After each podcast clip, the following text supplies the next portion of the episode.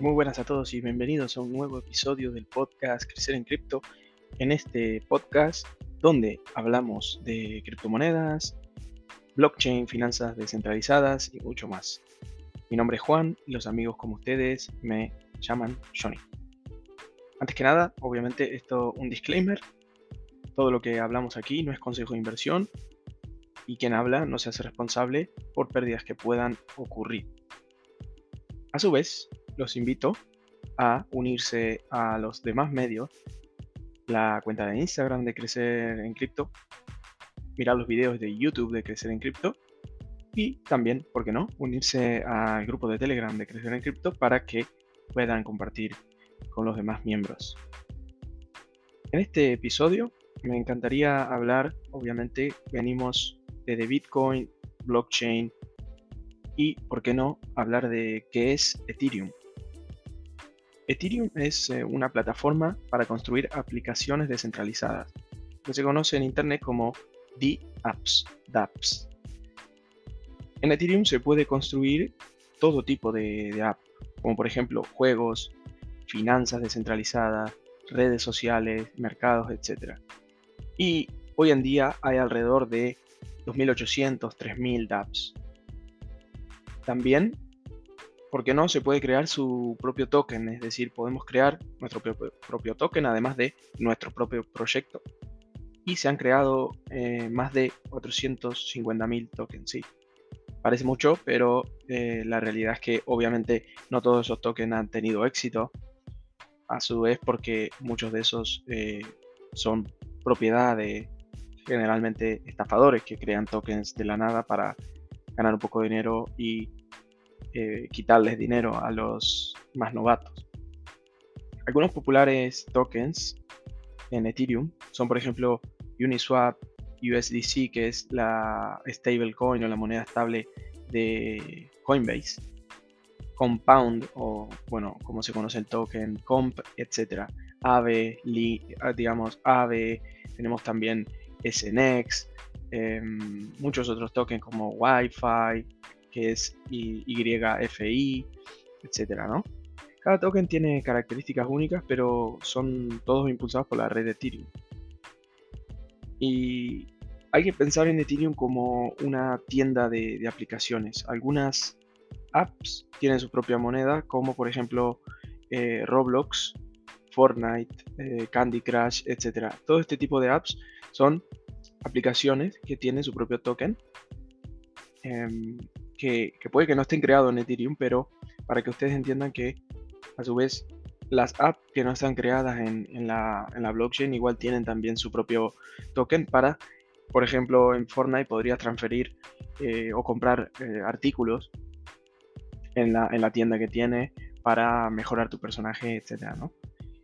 ¿Qué es el Ether? El Ether es la moneda de Ethereum, es decir, el token nativo. Y eh, Ethereum alimenta, es decir, el Ether alimenta la red de Ethereum. Se necesita Ether para ejecutar las dApps, para usar las dApps y para pagar las tarifas de transacciones que tenemos que eh, llevar en la, en la red. También se puede usar el Ether o ETH para comprar cosas como NFTs, por ejemplo. ¿Y cómo funciona Ethereum? Ethereum funciona como Bitcoin. Está construido usando blockchain. Los mineros validan las transacciones y es transparente, inmutable y descentralizado. ¿Qué diferencia tiene Ethereum de Bitcoin? Ethereum es capaz de ejecutar contratos inteligentes. Los contratos inteligentes son acuerdos programados en el código. Estos acuerdos son a prueba de manipulaciones y se ejecutan automáticamente.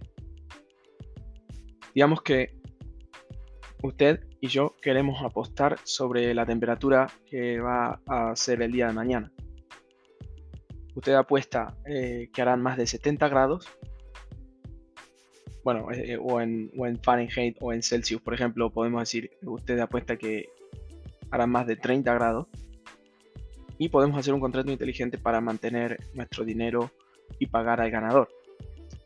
El contrato inteligente es a prueba de manipulaciones, por lo que ninguno de nosotros podría hacer trampa, cambiar las reglas y retirar nuestro dinero sin que ese contrato inteligente se ejecute.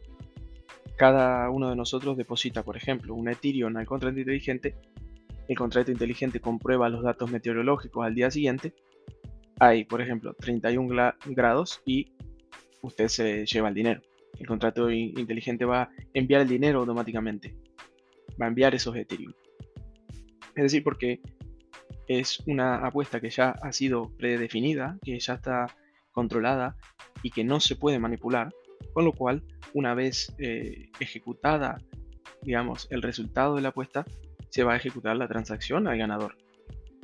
Bitcoin hizo posible que las transacciones de dinero se usen sin autoridad central y Ethereum y los contratos inteligentes hacen posible la transacción de cualquier cosa sin autoridad central. También se puede utilizar los contratos inteligentes para votar, eh, para cadenas de suministro, para prestar dinero, para reclamaciones de seguros, etc. ¿Qué resuelve Ethereum? La confianza. Ethereum elimina la necesidad de confiar en las personas en las transacciones. Recordemos la, apuesta del tiempo. No teníamos que confiar en alguien para mantener nuestro Ethereum. Es decir, no hay que confiar en el otro o si el otro me va a manipular la apuesta, etc tampoco teníamos que, digamos, confiar no solo en la, en la, en la autoridad central, sino que en la misma persona, entre nosotros, es decir, para que, como mencionaba, que ninguno haga trampa y, y se vaya con el dinero. Eh, las personas totalmente desconocidas pueden realizar transacciones seguras a través de Internet sin necesidad de confiar el uno en el otro. ¿Qué pasa con el Internet centralizado? El Internet actual eh, está controlado por empresas que tienen el poder de hacer lo que quieren. Apple puede eliminar tus aplicaciones, Twitter puede prohibir tu cuenta, como han hecho con mucha gente, por ejemplo, incluso hasta el presidente de los Estados Unidos, Donald Trump, en el año anterior a, las elecciones.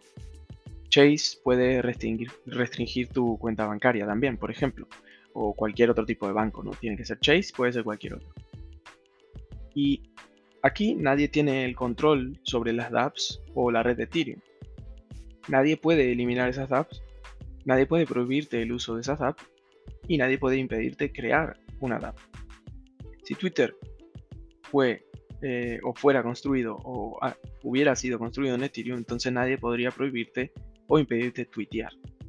Cualquiera puede usar una dApp, no importa quién eres, no importa dónde vives y tampoco importa qué idioma hables. Todo lo que necesitas es una conexión a Internet y una cartera de cripto, una wallet. Ethereum, por este motivo, es el comienzo de una Internet abierta y siguiendo Ethereum ha habido muchos otros proyectos, por ejemplo, como Polkadot, eh, bueno, hay también eh, Cosmos, etcétera, ¿no? Pero Ethereum ha sido el, el estandarte de, la, de un Internet libre, digamos. Hasta aquí eh, hemos llegado con este episodio. Obviamente es un episodio cortito porque me interesa que sea corto y conciso para eh, explicar qué es Ethereum sin muchos rodeos y sin muchos aspectos técnicos. Pero siempre, obviamente, pueden buscar eh, más información en Internet para tratar de seguir ondeando en esto. Y, ¿por qué no? Siempre, muy importante, si quieren entender más del proyecto de manera exacta y y de todo lo que sucede, lo mejor es siempre ir a la página de internet del proyecto y leer los docs, los documentos, que esos son lo, mejor o la mejor fuente de información de cada proyecto. Con lo cual, hasta aquí hemos llegado. les deseo lo mejor.